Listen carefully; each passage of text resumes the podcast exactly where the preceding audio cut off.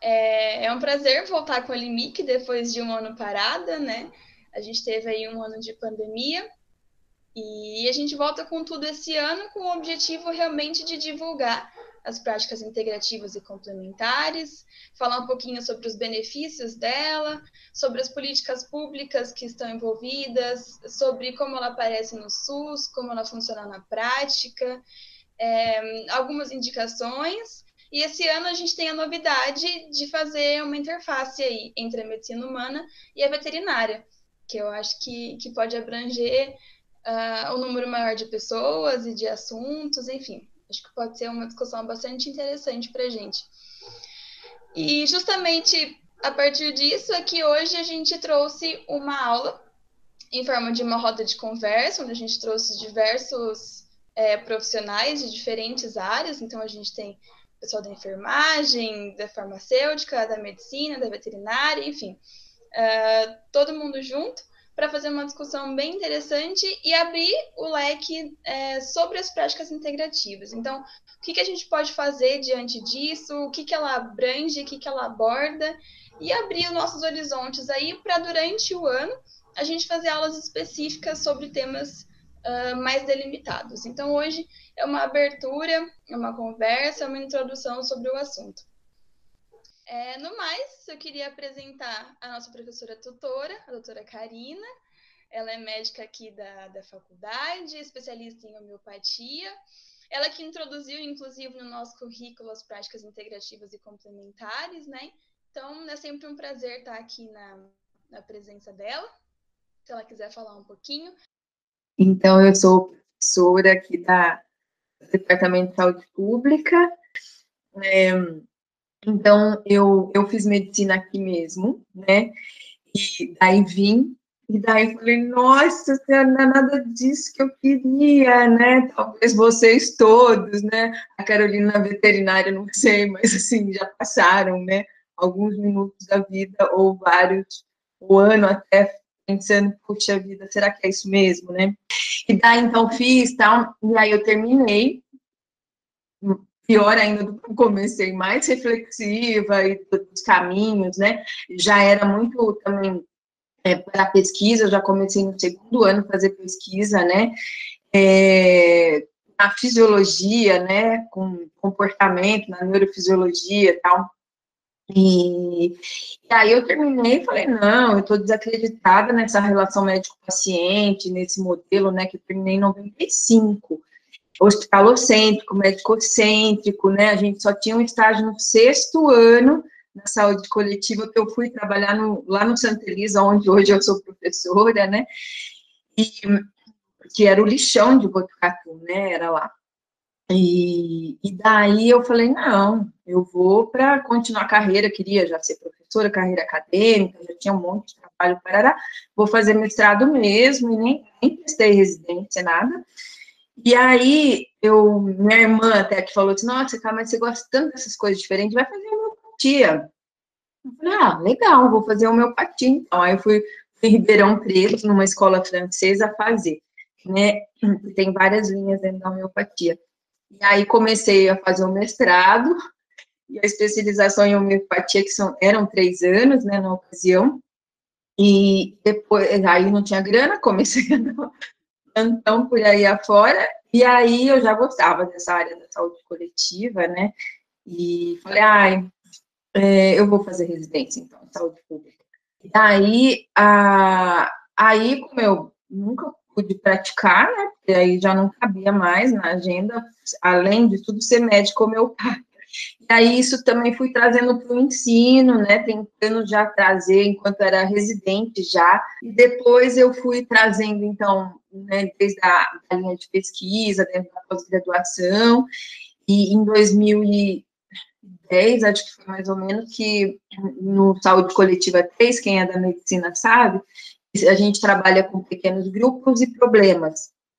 E, e daí é, eu trabalhei com um problema de homeopatia. No começo os alunos ficaram meio assim, mas depois deu um boa, porque a sala inteira achou fantástico, e como só um grupo que estava trabalhando com esse tema das práticas integrativas. e o resto das, tipo, 15 só, e o resto da sala nunca tinha ouvido falar, né, era uma política do SUS, né, desde 2006 tal, como isso, né. E daí a, interve a intervenção desse grupo foi, uma das coisas foi levar para o conselho de curso a necessidade de ter uma disciplina, né, é, para todos os alunos, né, sobre essa questão. E aí eu fiz outros cursos ao longo desses anos, né, de arte terapia, que era uma coisa que eu sonhava em fazer, e aí consegui fazer no SED Sapiência em São Paulo, é bem bacana, assim, né, um grande instituto de psicanálise e tal, e referência de arte terapia também. É, várias pesquisas e cursos de mindfulness, é, esse curso de auriculoterapia do Ministério da Saúde que a gente, é, eu fiz essa experiência até pessoal também que eu tive, de que me resgatou, sabe, assim, de acreditar nesse processo de cura, de é, dessa, dessa forma verdadeira, né, de olhar a integralidade do cuidado, verdade. A única vez que eu vi, eu dou aula disso torta direito, mas a, única, não, mas a única vez que eu vi de fato, eu falei, puxa, isso de verdade é integralidade do cuidado, né? Por mais que a gente queira e tente trabalhar na atenção primária à saúde, é, eu, eu não consigo vislumbrar como eu vejo acontecer na, nas práticas integrativas, né? E, e, dessa abordagem, desse respeito, né, do ser integral mesmo, né?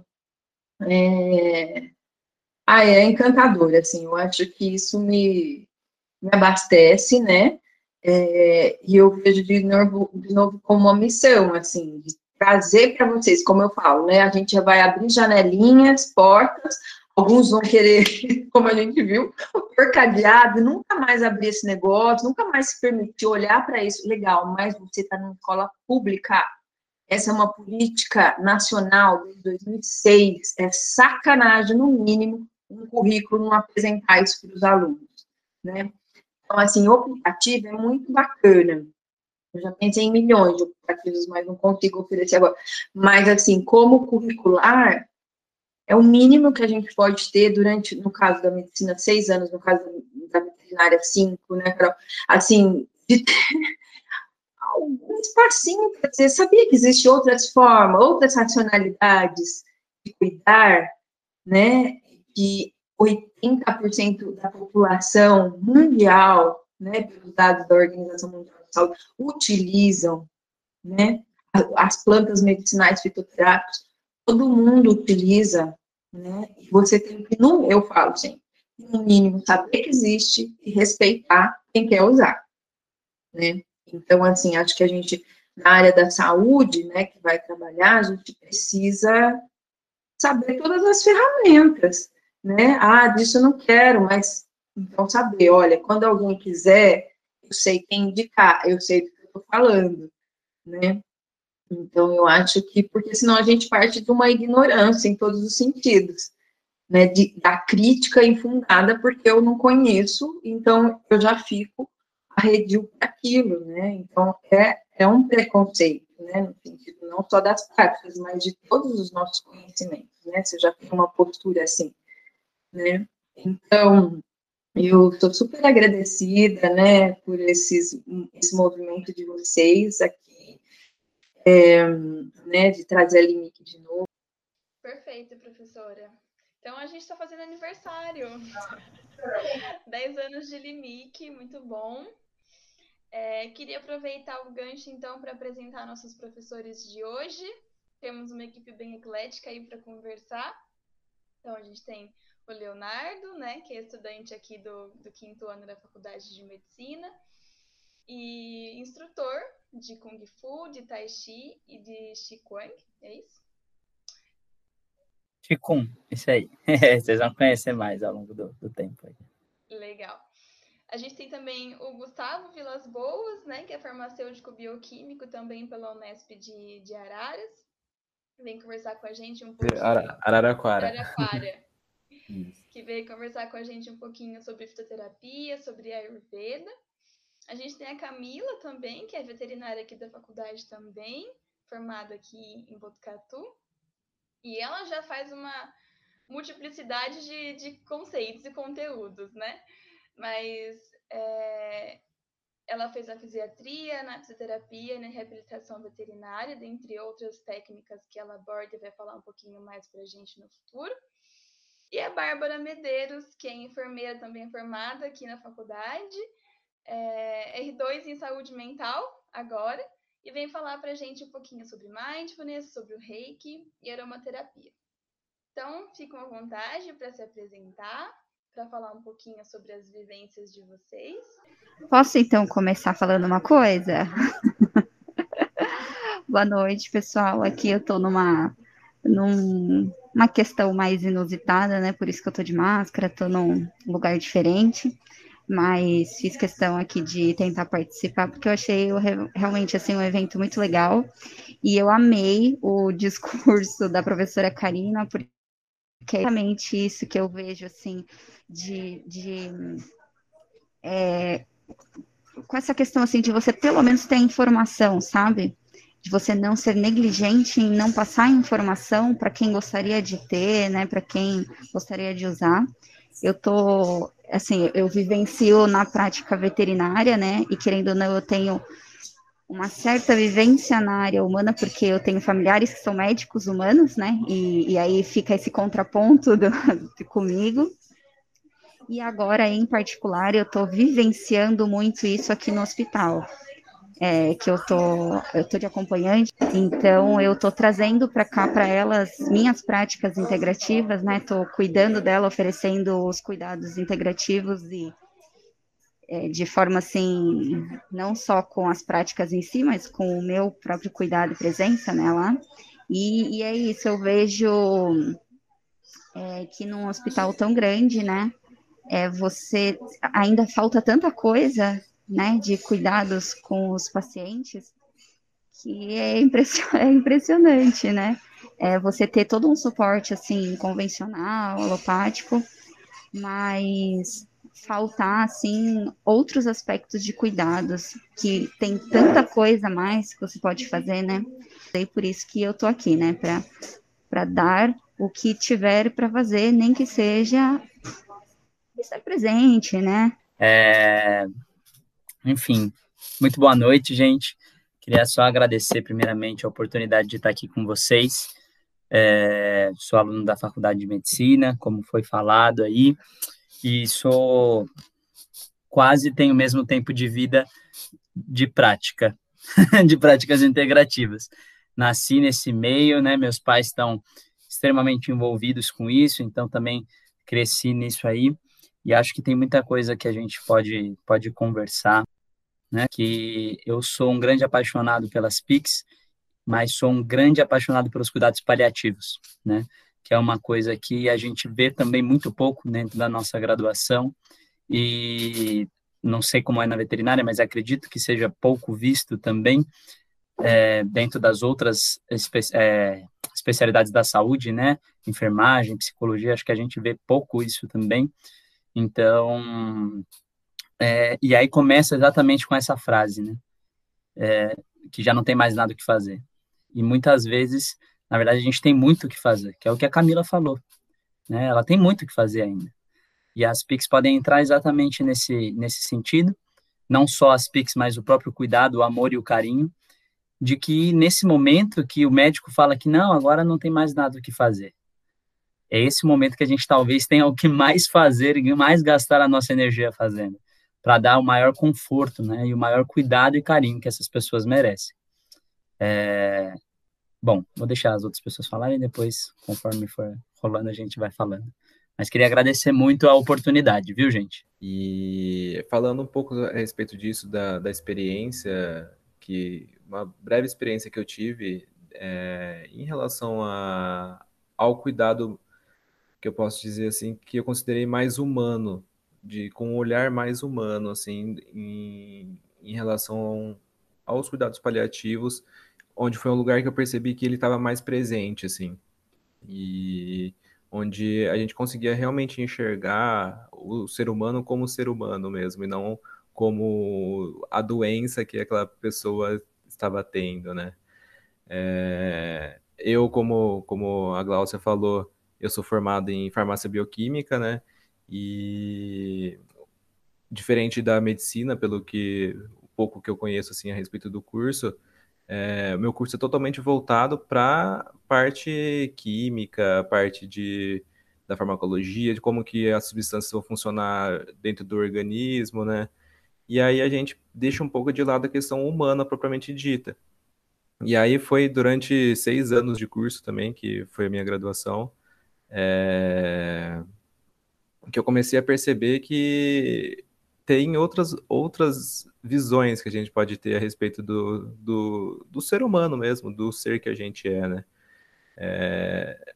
Estudando e estando em contato direto com o que é os medicamentos e o que, que a nossa medicina convencional propõe, né, a respeito do que é, do que é cuidado, o que é saúde, como restabelecer essa saúde, né, eu pude conhecer um pouquinho das práticas integrativas por conta de, de uma professora, da minha orientadora, e, e isso começou a entrar na minha vida e até hoje não consigo. Eu estava falando, até falando para a Bárbara, é, não, não, acho que depois que a gente começa a entrar nesse meio em relação às práticas integrativas, é muito difícil a gente não é, abordar e não utilizar é, na nossa vida, tanto na nossa vida pessoal como nas vidas das pessoas ao nosso redor, assim, porque a gente percebe que isso é algo que é, traz um benefício, traz um bem-estar para as pessoas ao redor. E enquanto a gente consegue restabelecer sem ter que usar os medicamentos, né, propriamente ditos, é, é um caminho. É um caminho que pode estar gerando, como eu disse, saúde, trazendo uma boa qualidade de vida para a pessoa, um conforto em determinada situação. Então, é, eu acho que é isso. Acho que de começo, assim, é a minha introdução. E, e eu, eu, pude ter um, umas, umas experiências muito bacanas, assim. Eu, eu fui residente é, da, aí da, da faculdade de medicina também, em saúde do adulto e do idoso. E onde eu consegui, assim, eu percebi. É, é, é bem complicado, assim, porque eu entrei. Isso foi um dilema que a Karina sabe desde o começo, assim, de que eu entrei na residência. Que algumas vezes pensei que não, não queria, que não daria conta, porque é outra, uma outra percepção, assim, a respeito do cuidado, né? É, você falar de práticas integrativas em determinados ambientes é, não tem o mínimo do crédito, assim. Então, é, aos poucos, e esse movimento da Limic, assim, é, eu acho que é muito bacana. Que bom que agora vocês estão voltando com força e espero que prosperem. É, boa noite, gente. E vou falar um pouquinho, assim, de como eu conheci as PICs. Eu fiz a enfermagem aqui na Unesp mesmo, é, a enfermagem daqui até que é bem voltada ao cuidado humanizado, eu acho, mas a gente não falava muito de PICs, a gente não teve nada sobre PICs. Eu fui conhecer as PICs com, quando eu fui fazer especialização, quando eu conheci o Gustavo até, a gente é, participou é, de umas capacitações, né, das PICs que a gente levou para o serviço, porque não tinha, e era muito estranho, porque as práticas integrativas, elas estão no SUS, mas não tem profissionais com capacitação para isso. Então, a gente resolveu trazer. E foi meu primeiro contato, assim, eu me apaixonei. É que nem ele falou, não saiu mais da minha vida, assim, parece que tudo me leva a isso. É... Aí hoje eu estou na residência de saúde mental, né? Na época eu fazia especialização em saúde escolar e a minha orientadora era a doutora Eliana. E ela falava muito da é, desmedicalização né, dos pacientes. E aí foi aí que eu comecei a me interessar mais ainda por Pix, porque, tá, e aí, o que, que eu poderia oferecer a mais, né?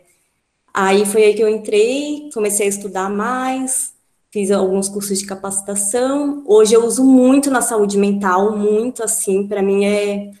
Nossa, nem, nem sei o que eu seria sem, tipo, as minhas práticas na saúde mental.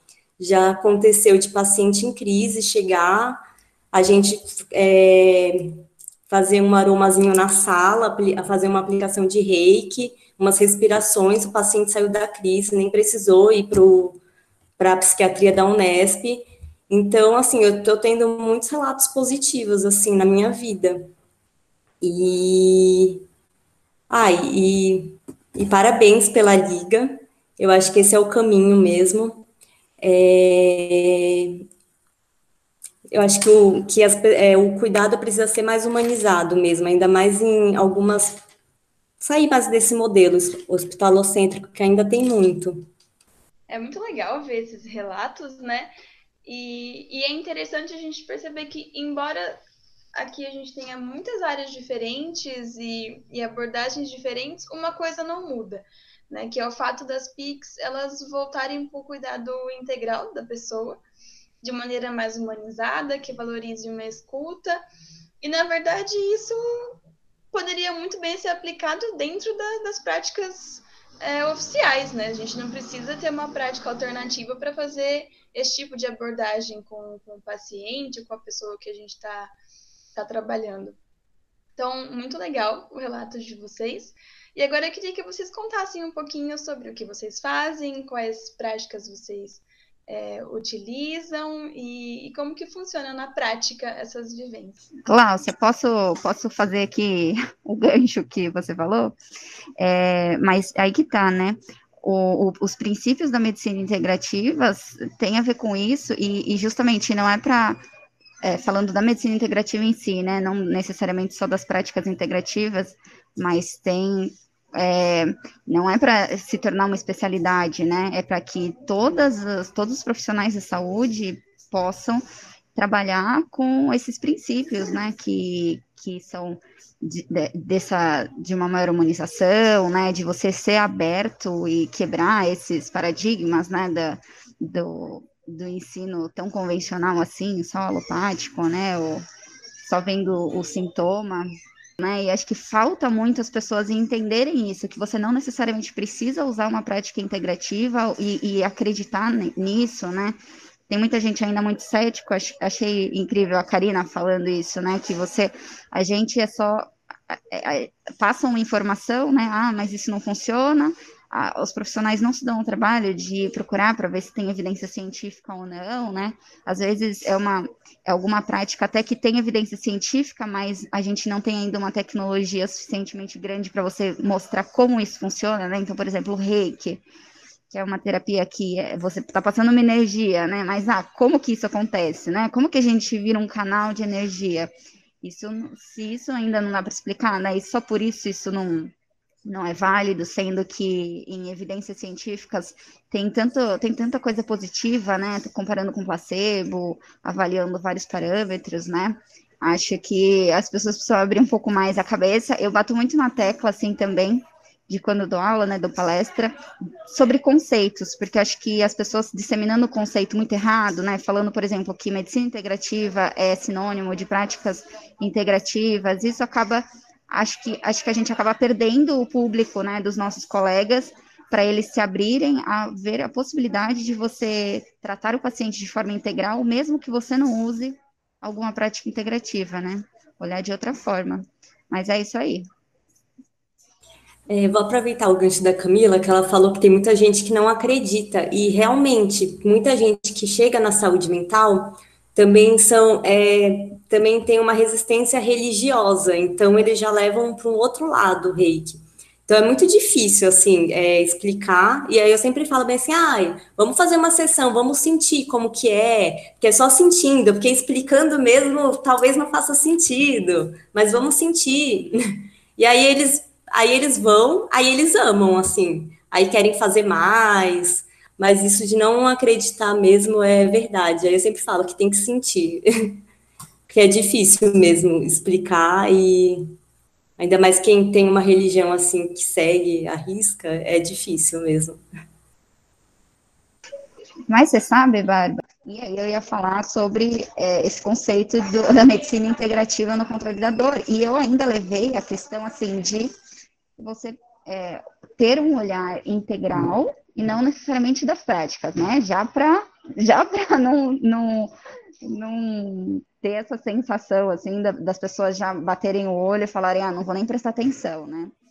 Mas uma das palestras, que era sobre o uso de gabapentina, né, de algumas medicações, o próprio palestrante, né, e eu ia anotando assim, só para daí na minha palestra eu dar uma, aquela cutucada é, falaram muito, assim, sobre muitas medicações que malemar tem evidência, né? Malemar tem estudo suficiente, mas que são amplamente usadas e tudo bem, né? E aceitas. E eu acho isso tão contraditório, né? Porque daí outras, por exemplo, nas práticas integrativas tem tanta coisa que tem tanta evidência e não é aceita e não, não é usada, né? Então, assim, por mais que seja realmente um pouco mais difícil de você fazer um estudo científico de, é, igual, né, comparativo, justamente pelas práticas integrativas, você ter um tratamento individualizado, né, e isso complica um pouco mais você fazer aquela, o duplo cego, randomizado, padronizado, né, e tal.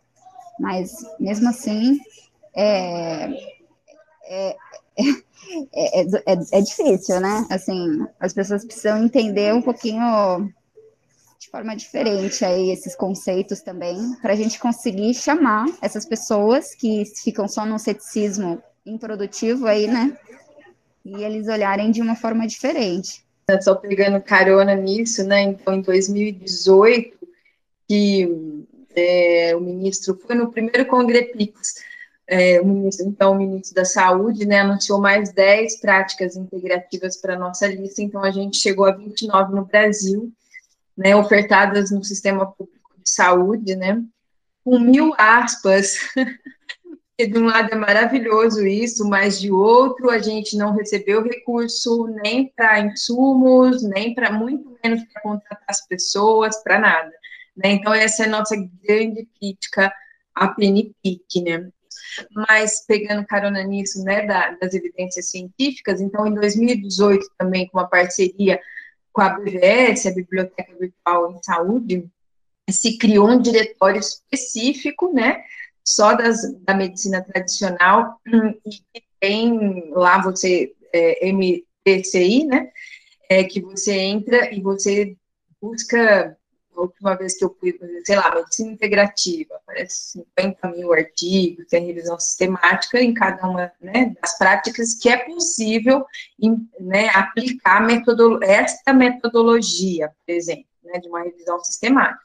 Porque em homeopatia, por exemplo, é impossível, né? Se a pessoa quer fazer uma revisão sistemática, ela já não entende nada de homeopatia porque a gente tem um medicamento individualizado. Como a Camila falou também, eu acho que essa questão da individualização e todos os outros raciocínios que a gente faz para as práticas integrativas deveria ser para todas, a, né, a biomedicina, né, de forma geral, mas não, não o é, né? Então, é difícil a gente padronizar, às vezes, muitas das coisas, e aí o raciocínio que a gente foi é, criado desde o maternal lá de né, dos quadradinhos desse modelo cartesiano, quando chega aqui, ou a gente fala, uau, pode ser diferente, ou a gente fala, não, nossa, tudo fake, tudo bruxaria, né, reiki, energia, não, isso aí não existe, né, então, assim, mas tem, a gente tem muitas evidências, teve, né, também se montou o consórcio CABZIM, né,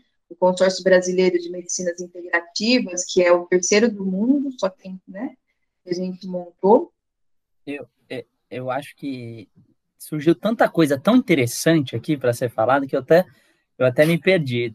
vários momentos que eu fui pegando aqui, eu vou falar sobre isso, vou falar sobre aquilo, mas é, eu acho que uma coisa que é muito, muito importante da, da gente entender é, é, um pouco de tudo isso que vocês trouxeram, de que esse cuidado integral ele deve ter, ele deveria estar de forma horizontal né, dentro, do, dentro do, da saúde.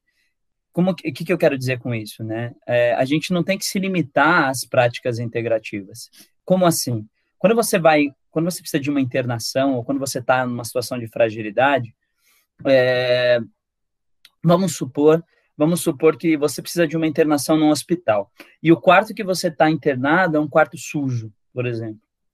Aquilo atrapalha já, não atrapalha o teu processo de cura? ou o, ou o ambiente que você que você está ali internado, uh, o, o, o, a, o paciente que está do seu lado, às vezes é um quarto é, né, conjunto, é um paciente que só só reclama, só agora, só fala palavrão, né? Então, como, como, que isso, como que isso interfere o nosso, o nosso serviço de saúde? Então, uma coisa que eu tento entender e tento aplicar muito na minha vida é exatamente isso, de que da faxineira ao professor titular, né? Não, não, menosprezando ninguém, mas pelo contrário, equalizando, todos, todos são equipe de saúde. Todos podem fazer a mudança na vida daquele paciente. E aí é que a gente precisa entender que você não precisa uh, estudar acupuntura ou estudar homeopatia a fundo. Né? Além da, da questão de conhecer para saber indicar, que eu acho que é muito, muito importante, é, de fato, como a disciplina de terapêutica médica oferece, eu acho que tem uma coisa assim que é, é de alta, resolu alta resol resolutividade e de baixo preço que os nossos pacientes podem se beneficiar e que a gente se beneficia. Sabe? Essa semana eu estava numa, eu estava com uma, uma professora altamente cientificista. Sabe aqueles professores que você olha assim e putz, grila, né? Aí eu falei, nossa, eu tô com uma dor de cabeça, não sei o que, tô, tô com uma dor de cabeça do caramba aqui. Aí a professora, dá aqui sua mão. Aí começou a massagear aqui o meu IG4, para quem conhece a, a, a, acupuntura. Aí eu achei estranho aquilo, né? Ah, aí ficou dois minutos ali massageando terminou. Aí melhorou, melhorou aí, né?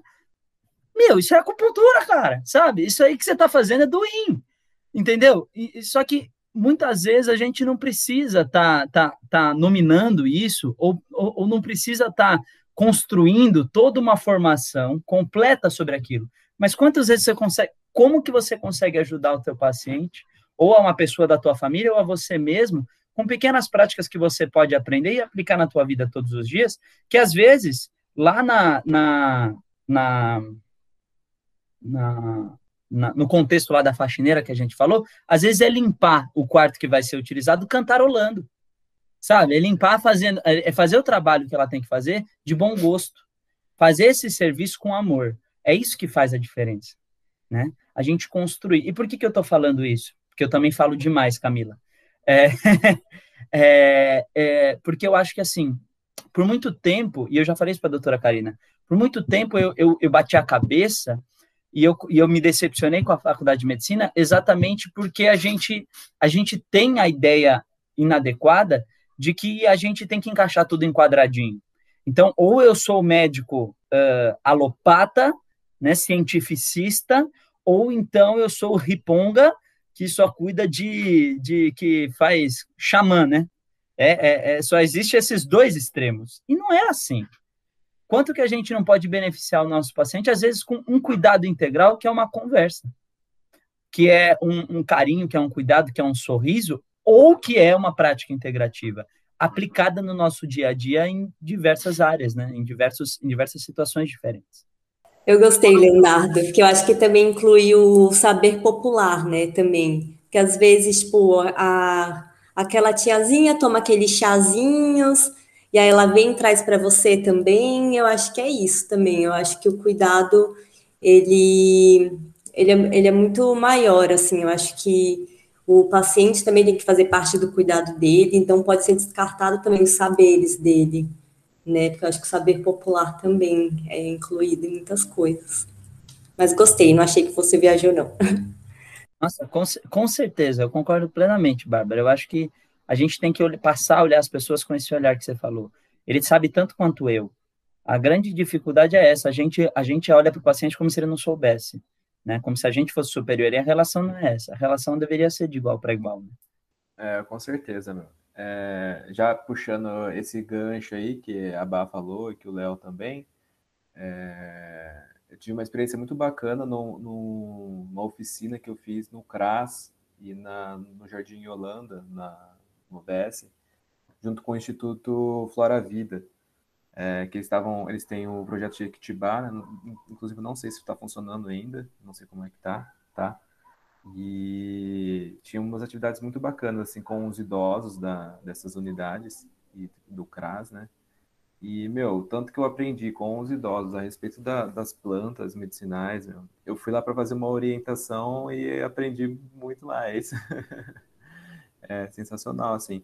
E, e é isso que, que o Léo falou, são coisas que já, já estão introduzidas no nosso dia a dia e normalmente a gente faz já para trazer um bem-estar para a gente, só que pode ser que em algum dia, e, e dependendo da, de onde você está inserido, isso não está presente, né? E aí vai da gente aos poucos introduzindo alguns hábitos que, se você for pegar, é, em, em, por exemplo, em medicinas tradicionais, como a Ayurveda ou a medicina chinesa, já são uma, uma forma de estar de, de tá intervindo ali. Só que isso já está inserido como um hábito, né?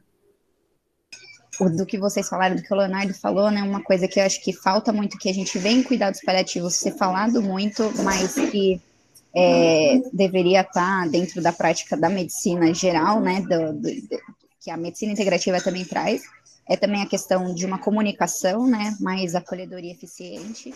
É a mesma profissão, né, então tem os fisioterapeutas, cada vez tem um fisioterapeuta, ou é, o técnico de enfermagem, ou enfermeiro, e cada um vai, tá, lida de um jeito, né. E, e, tem uns que têm uma atenção plena no paciente, né, então tá mexendo, tá vendo, tá vendo o que está acontecendo, pega com jeito, né? Arruma a mão, porque se a mão fica caída, começa a inchar, e eu tô aqui justamente para ficar olhando, né? monitorando aqui, reposicionando. E, e tem uns que simplesmente vão lá fazer o trabalho, né?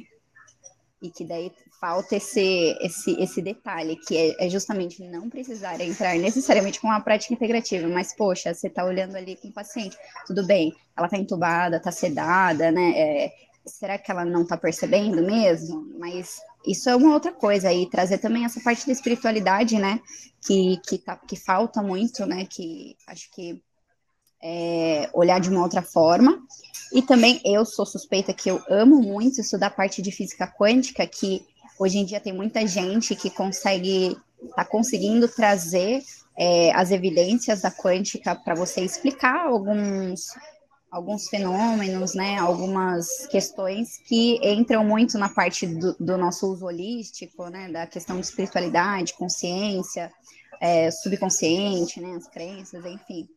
Então tem tantas coisas, é isso aí, tem tantas coisas a mais que, que a gente precisa se atentar. Acho que antes mesmo, como profissionais de saúde, de chegar numa prática integrativa de fato, porque tem gente que trabalha até com prática integrativa, mas que, que segue protocolos, né? Eu já vi quem trabalha com acupuntura, por exemplo, ou com homeopatia, de certa forma, e na verdade fica uma prescrição, né? Você vê assim, ah, a pessoa está usando ali, ao invés de tratar de forma individualizada, ah, tem o protocolo que vai funcionar para uma dor em um determinado lugar. Então, usa esse protocolo e pronto, né? Vai funcionar? Uma porcentagem sim, né?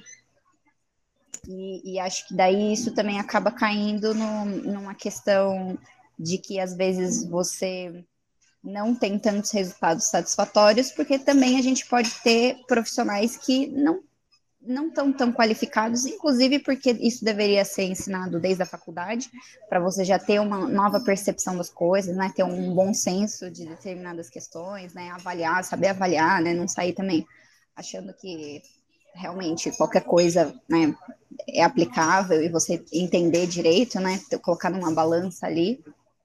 E eu acho perfeito. Eu, eu fiquei desacreditada que tem essa matéria aí na, na faculdade. Eu achei incrível. Tem uma coisa assim, uma, uma pós-graduação minha que eu sou apaixonada, é a minha pós de cuidados integrativos que também trabalha muito o nosso autocuidado, né? Que isso tem que estar presente também, porque todo cuidador para cuidar tem que se cuidar também. E, e, então acho que falta também ter essa questão desde a faculdade, né? Da gente ter o nosso próprio autocuidado, enxergar, né? Os, o, o ser vivo de outra forma, para você até você chegar de fato né, na, na, associação com as práticas integrativas, quebrar um pouquinho, né, mudar a visão aí do, desse paradigma cartesiano, né? Eu acho que é isso mesmo, e, e essa questão do autocuidado é tão importante, gente. Vocês vão num dentista que tem alface no dente? Né? Você já pensou? Você chega no dentista, o dentista sorri, ele tá com alface no dente. Você vai, você vai duvidar, né? Então, acho que, acho que isso é, isso é, isso é básico, né? Básico. E eu acho que a, o grande ponto da Limic, eu fui coordenação da Limic também, mas vocês tiveram uma sacada, não sei de quem foi essa ideia, mas parabéns à coordenação por essa ideia, uma sacada de colocar para as pessoas é, livres, fora da faculdade, nossa, isso é uma sacada fenomenal, porque isso, a, a pessoa que está fazendo de fora, ela não se importa com a pesquisa, e, a, e né, só que, ela, só que isso pode trazer para ela um benefício tão grande para si, que a, a mudança que ela faz dentro dela transforma o, a, o microcosmos ao redor dela, né? Não é assim? Quando você está feliz, as pessoas ao seu redor não ficam mais felizes? E, e, essa mudança vai fazendo a diferença de pouquinho em pouquinho. Foi uma ideia sensacional e que já funciona de raspão como extensão, né? Já, já, já funciona como extensão logo de cara aí. Eu acho que, então, falando um pouquinho assim, é, sobre a, a, minha experiência, é, e pensando como que a gente conseguiria, é, como a, a Karina disse, a gente tem 29 práticas né, que, que, que deveriam ser ofertadas né, no SUS, mas a gente não, não tem de maneira efetiva, né? E eu acho que isso é um movimento até que quanto mais pessoas souberem, melhor para a gente conseguir, de alguma forma, como população, né, intervir em relação a algumas partes assim da, do município. Eu tive, eu tive conhecimento no final da minha residência em Botucatu que seria possível participar de alguns de algum, algumas comissões, né, de alguns conselhos né, dentro da, do município isso é algo que é, é uma coisa que eu não sabia, né, como, como cidadão, mas isso é possível. E, e um outro projeto também, que infelizmente eu não consegui por tempo hábil, por conta da Covid, é, é estimular que, que hajam plantas, que hajam, é, é, que hajam plantas fitoterápicos é, ofertados de maneira gratuita para a população que isso é uma coisa que, que tem na, na Rename, né, na Relação Nacional de Medicamentos, que algumas cidades, alguns municípios aderem isso dentro do, da relação de, municipal de medicamentos, né, da, mas não é efetivo.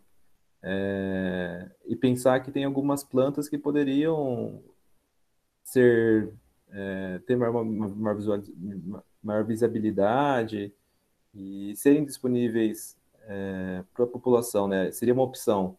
É, eu digo porque em Campinas tinha uma uma botica da família que chamava, que eram disponibilizados é, os medicamentos fitoterápicos para as pessoas. Então era uma opção para o profissional de saúde que estava prescrevendo para a população. E só que isso é algo que a gente ver o desmonte assim, isso parou foi fechada a boutique da, da, da, família em Campinas porque não, não se tinha um, um, um, apoio no geral, assim, e também porque falaram que iam mudar o local da boutique para outro lugar e, no, e até hoje não, não voltou, assim, é muito triste. Mandei e-mail para cobrar e nada, mas é uma iniciativa que eu acho que seria muito bacana se tivesse em outras cidades também, né? De, inclusive conversando com, com o secretário de saúde, é, a gente viu que eles estão tão abertos, mas precisam mostrar para eles que isso realmente funciona, né? Que isso realmente é, é, é algo que está lá. Se está na, na Rename, se está na Relação Nacional de Medicamentos, quer dizer que tem algum, algum uso, né? Tanto popular quanto científico, né? Mas isso é uma coisa que cabe a gente também, sabendo disso, ir atrás, né? Vou pegar o gancho, então, porque não me aguenta.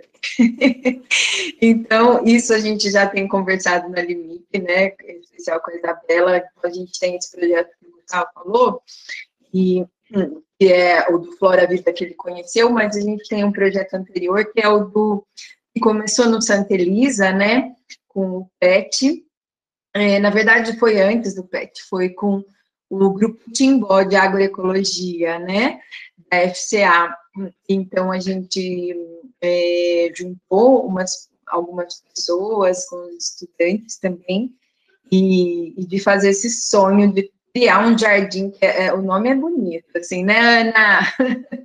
A Ana que está aí, que é do nosso projeto, que chama Santa Planta. Todo mundo tem que vir para o nosso projeto, né? Que é plantando saúde, colhendo felicidade. A gente trabalha com a perspectiva de jardins comestíveis, então, com as plantas medicinais, com as punks, as convencionais na comunidade vulnerável de Santa Elisa, que é no, no quintal, né, da unidade de saúde, que é um, um quintalzão que era um, um barreiro, uma coisa pedra, resto de construção, mas era super grande.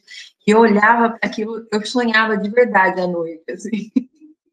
Acordava à noite falava, nossa, Karina, é isso, de novo, sonhando com, com jardim lá?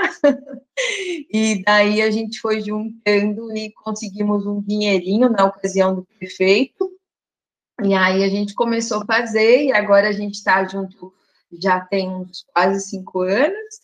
E aí juntamos agora com a Flora Vida também. Então a gente tem quatro projetos em Botucatu, no Yolanda, no Santa Elisa, no Sarade e e na oficina Girassol, a gente montou os viveiros, assim, de mudas agora, e a proposta é essa, assim, da gente, a gente fez uma cartilha linda, depois eu compartilho quem não tiver a cartilha, Bárbara, assim, desde plantio, falando da agronomia, da, bom, desde nutricionista, a Thalita também, né, residente, a, a acho que era Bárbara também, nome, que era gastrônoma, enfim, alunos de biologia, né, o, da média, da enfermagem, então todo mundo precisa ter da veterinária. E, enfim, é super aberto, assim, a gente está com um grupo legal agora, né, Ana, que os velhos, os velhos estão, os velhos do projeto estão dando muito conta, então, tem uma galera nova aí bem também a fim de ajudar. E a proposta é essa, assim, desse resgate, né, do conhecimento local, como o Gustavo falou, né, tem a dona Josefa que está sempre lá com a gente, sempre de quarta-feira à tarde, é, com o Andrei, que é o aluno da biologia, que sempre está lá na enxada, e a gente trabalha a questão da sustentabilidade também, né, então desde a estufa que é de feita também de bambu, né, com, com cara que é um artesão né, que entende muito disso, Carlos Lira também, com o recurso que o Stefano da, da Flora Vida conseguiu. E a gente tem feito agora essas. A cartilha é baseada no ReniSUS também, algumas das plantas que tem no, no ReniSUS, né, que são, são é, é, que é essa lista de plantas fitoterápicos disponíveis no SUS, né, validados da Anvisa, liberados pela Anvisa, é, mas, de novo, a gente não tem o recurso para o município um, é, comprar, vamos dizer, ou ter a vontade de fazer também, né? Primeiro vem a vontade. E, mas, Gustavo, uma coisa linda, assim, que aconteceu também, começou, acho que o ano passado, já me lembro, acho que foi, final do ano, começo desse ano, um movimento gigante da as farmácias vivas do estado de São Paulo. Campinas está ativésimo, assim, é um dos projetos mais lindos, está super ativo. É, e tem vários, assim, produzindo fitoterápicos. Tem um projeto de Ribeirão Preto, né, que é lindo, lindo, farmácia da natureza, remédios da natureza, vou, vou lembrar o nome. Farmácia da Natureza, Ribeirão Preto, é a terra de Ismael, né? Isso, né? que o professor Fábio Carmona deu aula para nós esse ano, no quarto ano, né? Legal. E, e aí tá o movimento das farmácias vivas, chamaram todos os grupos que foram identificados no estado de São Paulo, a gente faz reunião quinzenal, então tá fantástico, isso deu uma força, assim, fenomenal. Cada experiência que eu falo, é isso, gente, como tá acontecendo isso, assim, da, das fitas das plantas medicinais, né? Aqui no estado, estou falando só do estado de São Paulo, né? Que nem é tão rico nessa questão. Né? A gente perdeu muito isso, muito. Né? Diferente do César lá, que deu aula para vocês também, né? Da floresta no meio do Acre, né? As pessoas usam isso, né? Então, então tá bem bacana. Ai, professora, parabéns pelo projeto. Aí a gente já está disputando aqui, né? Parece um podcast, foi ótimo, adorei. que lá na oficina Girassol, tô passando lá, né? Porque eu sou da saúde mental. E lá vai muito paciente pegar as plantinhas, é muito legal. Aí agora a gente está até querendo trazer outras mudinhas, mudinha de lavanda, mas vai sempre lá paciente pegar, é muito legal isso, esse movimento. Esse foi até um, um dos pontos que me deixou muito feliz assim dentro do, no final da minha da minha residência é que na verdade foi uma luta constante durante os anos para conseguir é, introduzir o mínimo que fosse das práticas, assim, que eu tinha algum conhecimento.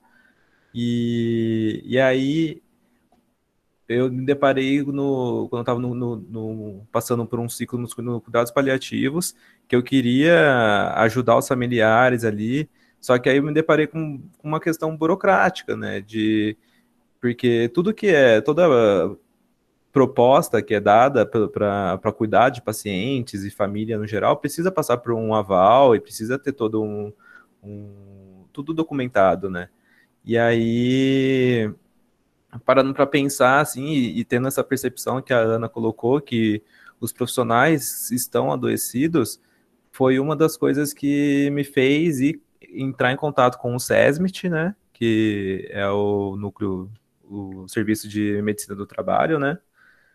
E comecei a atender os profissionais com auriculocultura e tive resultados assim, tipo, excepcionais. O, as pessoas quando me viam, eu tinha alguns dias, alguns horários determinados assim na semana, mas quando me viam passar na enfermaria ou em algum setor assim, já queria, já chamavam para fazer, já iam chamando as outras pessoas do setor também que às vezes não tinham visto, e era um movimento assim. Então, eu acho que fica até uma, uma, uma oportunidade para a Limic pegar pessoas que são capacitadas, né, que já têm já todo esse levantamento, né, que acho que é vocês mesmos que fizeram, né, é, dos profissionais do, do HC que fazem algum, alguma prática e realmente colocar isso em, em, em, prática mesmo, porque é algo que é necessário, assim. A gente percebe que os profissionais estão sobrecarregados, não, às vezes não tem, por conta ainda mais da, da pandemia, que eu observei que muitas pessoas eram afastadas, mas não tinham reposição, às vezes, e as pessoas ficavam sobrecarregadas, muitas vezes, né? Não sei como está agora, mas eu acredito que o cenário não deva ter mudado muito, né?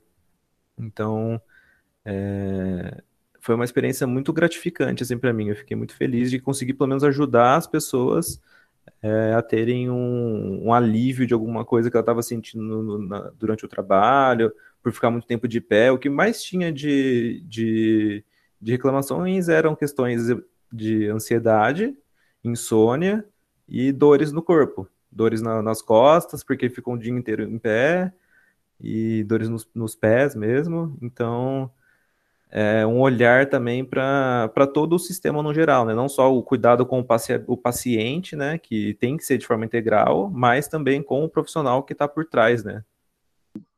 É, essa coisa que o Gustavo traz, que a Ana Flávia traz, sobre nós profissionais estarmos adoecendo, isso é muito, muito verdadeiro e é porque a sociedade, de forma geral, está adoecida. Né? E por que, que a sociedade, a população, de forma geral, está adoecida? Exatamente por conta das sobrecargas, né? das sobrecargas que as pessoas colocam, que o mundo coloca sobre a gente, que nem a Ana Flávia trouxe, e que dentro do cenário da, do sistema de saúde, sobretudo no sistema de saúde público, é muito verdadeira, ainda mais agora com a pandemia de Covid, né? A gente sabe como é que estão todas as coisas acontecendo aí. Só que o que, que eu queria falar? É, eu ensino muito dentro do. a primeira coisa que eu queria falar é que, assim, hoje, hoje eu vejo que o meu, a minha vocação, o que eu nasci para fazer, é, a minha vocação é ser um educador. Eu não, eu, eu não nasci para ser médico, eu nasci para ser educador. Em que sentido? Em, no sentido de que de ensinar, talvez um dia virar docente, professor de outros médicos, quem sabe, é uma coisa que eu penso, mas é, principalmente de ensinar o meu paciente. Né? Então, o meu paciente é a primeira pessoa que precisa ser educada. E a, essa mudança de perspectiva, ela é muito importante para fazer com que a, muda, a, a, vida dele se transforme. Porque não adianta prescrever medicação, qualquer um prescreve. Entra em alguma coisa, não sei quem que falou, acho que foi a Camila, meu, se a gente começar a fazer a, a, a, a homeopatia dando, é, é, sei lá o que, como se fosse paracetamol, não é homeopatia, né? Deixou de ser homeopatia, deixou de ter aquele olhar individualizado sobre o paciente. Então, qual que é o nosso papel? Nosso papel é de educar, nosso papel é de é, é, é dar a capacidade do paciente ter uma força de transformação que nem ele sabia que ele tinha. Muitas vezes o paciente não sabe que ele tem essa força, ou no caso da veterinária, é a mesma coisa, né? Ou no caso, quando, quando a gente está falando da população geral, de você mesmo. Então, é, aí entra no segundo ponto que eu queria falar, que é o seguinte: é uma coisa que eu ensino muito para os meus alunos. A gente está o tempo todo sendo bombardeado por interferências externas múltiplas, de todos os lados, de cima, de baixo dos lados, né? Por estresse, por mentalidade, por trabalho, por ansiedade, por um monte de coisas. Só que como eu lido com isso é que faz a grande diferença. Buda falava isso. Se você não estiver sentindo tristeza, é porque você está morto. Sentir tristeza é normal. É, um, é uma sensação humana. Sentir raiva é normal. É uma sensação humana. A questão é como a gente lida com isso. Né? Então, eu sempre falo para os meus alunos que são quatro coisas: o que eu penso, o que eu sinto, o que eu faço e o que eu falo. Essas quatro coisas, alguém falou de física quântica, né? Quem estuda física quântica sabe disso que eu estou falando. Essas quatro coisas, o que eu sinto, o que eu penso, o que eu falo e o que eu faço. Como elas interferem, como elas têm capacidade de transformar sutilmente a nossa vida e que essas pequenas alterações sutis, dentro do montante lá na frente, se transformam num mundaréu de coisas. É a gente que faz. Então a gente tem que estar tá disposto e olhando para cima e para frente e com vontade de sorrir e se colocar para frente. Porque se a gente se deixar simplesmente ser abatido pela situação externa, a gente cai. Né? Então, assim, o mundo lá fora está caindo, mas eu estou sorrindo. O mundo lá fora está desmoronando, mas eu estou de pé. Eu lembro quando eu fazia colégio, estava no terceiro ano do colégio, o, meu, eu chegava às sete horas, é, a minha aula começava às sete horas da manhã, mas eu ia de carona com a mãe de um amigo, então eu tinha que chegar, ela tinha que sair cedo, eu chegava no colégio às seis. E aí tinha lá uns gatos pingados que estavam lá às seis, e eu chegava cantando, falando, fazendo barulho, gritando, assim, do jeito que eu sou. Quem me conhece sabe do jeito que eu sou. E os meninos ficavam irritados comigo, eles falavam assim, como é que você tem essa, essa alegria de manhã, de onde você tira isso? Eu falei, ué, tem que tirar de algum lugar.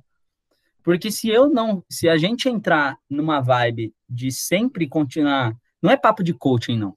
É, é, é, é a gente não é, não, não é, é mudar a perspectiva. A gente tem que mudar essa perspectiva. E aí, uma vez que a gente faz isso, aí a gente entra no nosso papel de educador, que é ensinar isso para o paciente. Ensinar que ele tem que mudar a perspectiva dele. Só para terminar minha fala. É, hoje, eu atendi um paciente que eu estive com eu estava fazendo o meu estágio optativo na hematologia, que é uma área que eu gosto muito, e, e lá eu atendi um paciente que tinha diversos problemas, enfim, ele tinha anemia, mas era o menor dos problemas dele. Ele tinha todo um histórico complexo de, de um perfil emocional todo conturbado, ex-usuário de droga, álcool, tinha acabado de se divorciar, enfim. E aí esse paciente, gente, ele estava vindo já acompanhado pela hemato há algum tempo e sendo medicado, e sendo medicado, e sendo medicado, e não resolviam o caso dele, não resolviam. E não resolviam, sabe por quê? Porque ele não usava os remédios. Ele não comprava os remédios. Não conseguiam resolver a anemia dele. Aí, por quê? E, e não adiantava, ele não ia usar o remédio, porque ele estava com um comportamento suicida. Ele estava se mutilando, ele estava bebendo álcool, ele estava usando droga, ele não queria mudar. Para que, que ele vai tomar um remédio que vai. Ele não está nem aí para a vida dele. Entendeu? Então, hoje eu já nem tô, hoje eu já nem estou mais na Imato, já mudei de estágio, já, já rodei de estágio, mas eu falei com a professora que estava no meu estágio hoje, eu falei, professora, eu preciso ir lá ver esse paciente hoje. Não importa, eu preciso ir lá. E aí eu troquei, fiz uma bagunça lá para trocar. Por quê? Porque a gente conseguiu, dentro desse estágio, consegui, a gente conseguiu criar um vínculo com ele que fez essa mudança. E hoje ele chegou super bem, com uma hemoglobina de 8,9, ele estava com é, 5,1 de hemoglobina, e, e assim, com essa mudança de perspectiva, com essa mudança de, é, essa, essa vontade de se transformar, entendeu? O mérito não é meu, falei para ele, tá vendo isso aqui? Eu mostrei para ele a hemoglobina dele, isso aqui não fui eu que fiz, falei, foi você, né? A gente é só a ferramenta, só que é aquilo que eu estou te falando. A gente tem que tentar dar essa, esse poder de transformação que nem o paciente sabe que ele tem. Que nem o paciente sabe que ele tem. Isso é medicina integrativa na minha visão.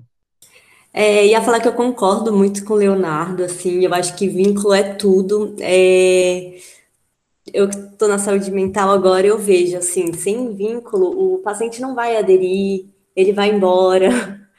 Então, assim, vínculo é tudo. E E eu acho que o educar também, porque quando todos os profissionais da, da saúde têm que ser educadores, porque quando não educa também, não acho que não cria vínculo, o paciente não vai entender e não vai aderir àquele tratamento. Então, concordo muito com a fala de todos, estou muito contemplada, só agradeço essa liga, muito bom. Tomando tudo. Ah, então eu vou fazer o comentário que eu ia fazer da, da fala do Leonardo, é, que ele fala que na medicina integrativa é isso, e é, né, um dos preceitos é justamente você trazer a autorresponsabilidade do paciente, né? Ele, primeiramente, querer se tratar e ele entender que ele vai ser o responsável pela, pelo tratamento, pela cura dele, né? E não o profissional. O profissional vai ser só um facilitador, né, no caso. É claro que na medicina veterinária existe uma certa diferença, né, de, dessas ligações, mas ao mesmo tempo, é, é, trazendo, né, um pouco disso, é o tutor entender que ele também é responsável, né? Não adianta ele só ficar cobrando do veterinário que se ele não faz as coisas, se ele não dá as medicações. É, dentro desse do, do, meu trabalho também existe essa correlação, né? Que o Leonardo que comentou sobre é, que eu tinha comentado da, da, quântica, né? E daí você fez a, a ligação, que é essa influência do, das outras pessoas, do ambiente, né? Então, no caso do animal, a influência do próprio tutor em si, que, é, que eu, a gente acaba tendo que trabalhar, né? Eu, eu trabalho muito nisso. Meu TCC de cuidados integrativos foi assim, é, foi para avaliar a influência do, é, do tutor nos aspectos físicos e psicoemocionais dos seus animais de estimação. Claro, o que tivesse maior vínculo afetivo, né? Eu fazia reiki só no tutor, com que tivesse algum animal de estimação com algum problema assim de saúde ou psicoemocional, né, já de longo prazo, que faziam um tratamento, mas que não tinha mudança. E aí a gente avaliava se só tratando o tutor isso ia, era para ter virado um mestrado, mas mas foi tão conturbada aquela época que a gente, eu acabei não fazendo. É, pretendo um dia voltar é, para fazer esse mestrado que eu quero. E hoje ainda tem é, algumas, alguns experimentos até da, da quântica que daria para tentar colocar né, e, e reproduzir para a gente avaliar essas influências. Mas, enfim, colocando isso também, né, de é, essa autorresponsabilidade, né, é, o paciente entender isso Acho perfeito, que é, esse é um dos princípios, né, da, do, de você trabalhar com a medicina integrativa. E também, assim, eu, eu, concordo com o que a Bárbara e o Leonardo colocaram sobre, e o Gustavo, né, sobre a questão dos profissionais estarem exaustos, né, e às vezes por isso eles também não conseguem dar 100% da sua capacidade humana, mas eu também acho que, assim, a gente vive num momento que a, a, nossa capacidade empática e compassiva é muito baixa. Isso é uma coisa aprendida, né? Então, assim, também, por mais que o profissional possa estar cansado e desgastado, às vezes ele mesmo não sabe que ele, ele não consegue ter empatia ali com o paciente, ele só está fazendo o trabalho dele. Ele pode estar cansado, está fazendo um trabalho pior por causa disso, mas é, esse, acho que primeiro você precisa de um processo de autoobservação e autoconhecimento para você pensar que você precisa desenvolver a sua empatia e compaixão para você conseguir daí né, fazer um tratamento é, mais humanizado e aí entrando, né, nesse, nessa, nesse ciclo todo. Mas é, acho que tem, tem essa, essa questão também, sabe? Que, que tem, tem, tem, tem falta na área de todas as áreas, mas da medicina eu acho bastante, principalmente porque é de praxe você falar que o médico precisa em algum momento ficar frio para não se envolver demais com o paciente. Na veterinária acaba acontecendo a mesma coisa, né? Inclusive na minha própria graduação, é, numa das visitas, no meu, meu, primeiro ano, acho, de faculdade, a gente fez uma visita num zoológico e tal, e eu tava é, toda querendo mexer na mãozinha de um macaquinho, né? não sei o quê, sabe assim, uma coisa tipo boba, né? E aí um professor apareceu lá, ele estava vendo a gente, né? E eu sei que foi para mim, porque ele estava me vendo fazer isso, depois falou. Ele falou assim, é, pessoal, vocês amarem os animais e quererem e acharem bonitinho isso, aquilo, não é isso que vai tornar vocês médicos veterinários bons. É, às vezes você ama, e, e, assim, eu não concordo, né, com isso. Ele falou assim, você ficar amando demais, às vezes pode atrapalhar. E para mim é totalmente o contrário, né? Tipo, em que momento na, na medicina humana, por exemplo, a gente deixar de amar, deixar de ter compaixão pelo outro, né, empatia, vai te fazer o médico melhor, se daí você nem escuta o que o paciente está falando, né, se você só, só fica ali é, querendo colocar um tratamento baseado no diagnóstico, no prognóstico, né, nas, na estimativa, no, no modo geral, né, então eu acho que tem tudo isso junto aí que, que complica um pouco. Não só, claro, né? Eu acho que os profissionais estão exaustos, a gente também a, aprende a trabalhar de uma forma assim, é exigido, né, também dessa forma. Mas acho que tem outras questões aí que, que precisam ser pensadas também. Só que no, o nosso caos interno é a gente que faz. Acho que Todos finalizaram. Quase fico sem palavras depois dessas falas. Muita gratidão por esse essa oportunidade de estar nessa roda de conversa. Vocês são pessoas incríveis e todos aqui esperamos um dia ser profissionais da saúde tão incríveis, porque realmente é uma coisa que, mesmo para quem não quer seguir o caminho da medicina integrativa e complementar, deveria ser do ser humano. Não só de quem quer cuidar, mas de principalmente quem quer cuidar do outro, né? Então, sim, concordo. Só tenho a agradecer vocês.